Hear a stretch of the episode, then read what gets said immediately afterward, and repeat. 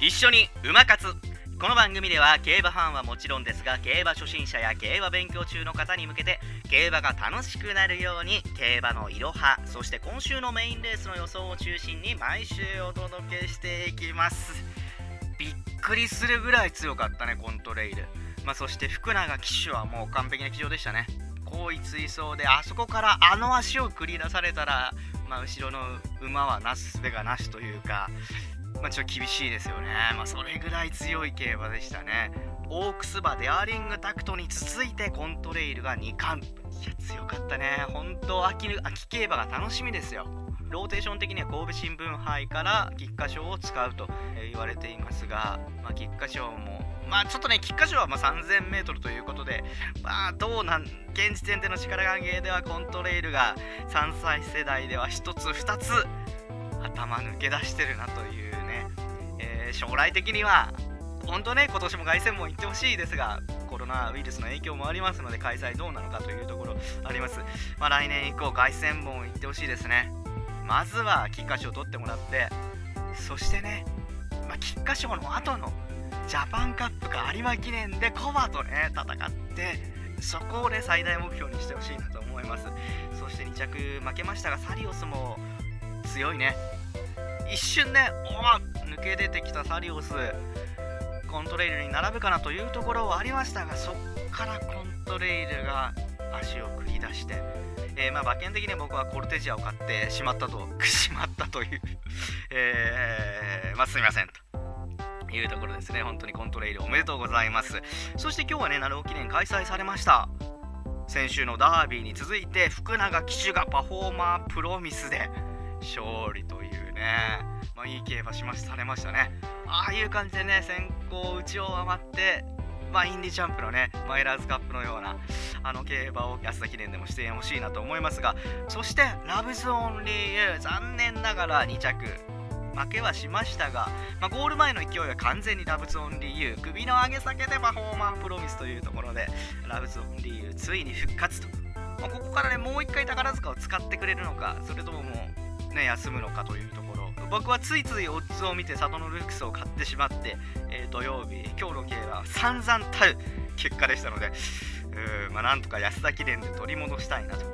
頑張れインディチャンプ。さあということでリスナーの皆さん競馬を楽しむ活動馬活一緒に馬活しましょう。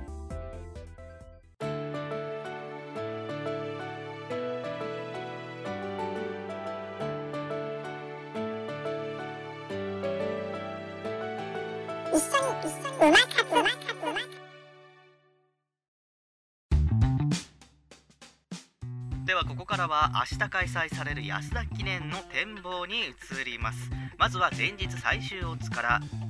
1番人気はアーモンドアイ1.4倍。2番人気インディチャンプ7.8倍。3番人気グランアレグリア11.1倍。4番人気ダノンキングリー11.5倍。5番人気アドマイアマーズ13.8倍。6番人気タノンプレミアム14倍と続いています。先週のダービーに続いて今週の安田記念もアーモンドアイとインディジャンプ2頭だけが10倍以下というね、まあ、オッズ的には非常にもう3番人気にこう手が伸びていくような、え、そんなオッズ構成となっておりますがまず構図としてはスプリンター対中距離馬。まずこの1番人気アーモンドアイ。まあ、ビクトリアマイルもあの強さ最後は馬なりじゃないか。疲れを残さずこの安田記念へと。まあ資格があるとすればこの日程ですよね。ビクトリアマイルから安田記念まで中2週ということでこれまでねアーモンドアイはその期間を空けてレースに臨んでいたにもかかわらずここはね中2週でやってくるというところでピークがねこの安田記念かと言われるとまあ、疑問符がつくかなと。一方で、まあ、2番人気のインディーチャンプ、まあ、この馬こそまさにマイラー1600の馬ですよね。マイラーズカップを使ってこの安田記念を一番の目標にしてきたわけですから。コンディションとしてやはりインディーチャンプがベスト。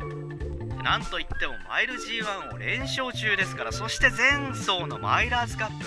相手は確かに落ちはするものの強い勝ち方でしたよ。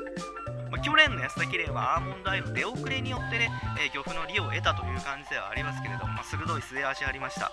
そして、まあ、安田記念から去年の秋、ね、マイルチャンピオンシップマイルを勝って本格化して今が一番充実しているだろうと。そしてあのマイラーズカップ。まあ、陣営もマイラーズカップが8割今回の安田記念にバッチリ10割仕上げて臨んできたと。いうところもありますのでこの安田記念は、まあ、勝っておかしくないだろうと、まあ、展開としてもアーモンドアイよりもより前でレースできる馬が、ま勝つ可能性があるんではないか。ということを考えるとまあねアーモンドアイを後ろから行ってかわせるのはちょっと厳しいかなと。そうするとこのおのずとインディジャンプが浮上するのではないでしょうか。ということでここで私川馬の実況展開予想に行きたいと思います。G1 馬10頭が出走するハイレベルな一戦。アーモンドアイ芝 G1 発勝なるか安田記念。さあスタートしました。ばらついたスタートとなった。逃げ宣言のミスターメロディーそしてノームコアの出足が悪い。スタートの良かったセイウンコウセイ外から上がっていく。さらにはダノンスマッシュも連れて上がっていく。内から同じ勝負服のダノンキングリーは3番手。4番手に圧倒的1番人気のアーモンドアイスタートから後位追走で死角なしか。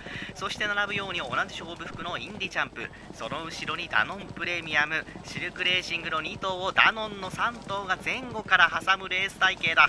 1馬身離れてアドマイヤマーズペルシアンナイト。末脚鋭いグランアレグリアとノームコアはここにいたぞ。3コーナーから4コーナーセイウンコウセイをかわして先頭に立ったのはダノンスマッシュ。果たして 1600m 距離は持つのか？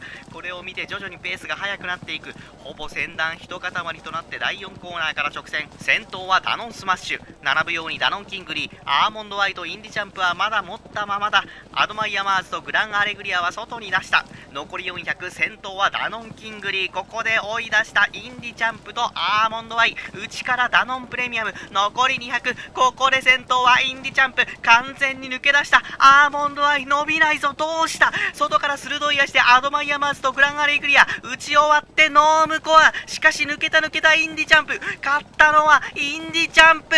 マイル G1 3連勝。2着アドマイヤマーズ。3着アーモンドアイ。